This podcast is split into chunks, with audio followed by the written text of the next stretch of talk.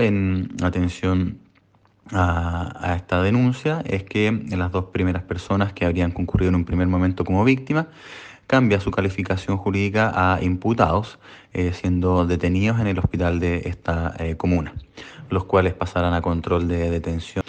a la espera igualmente de los informes que evacúe tanto la CIP de Carabineros de Ancud, la OCAR de Puerto Montt y el Servicio Médico Legal de Ancud con el fin de establecer la dinámica de los hechos.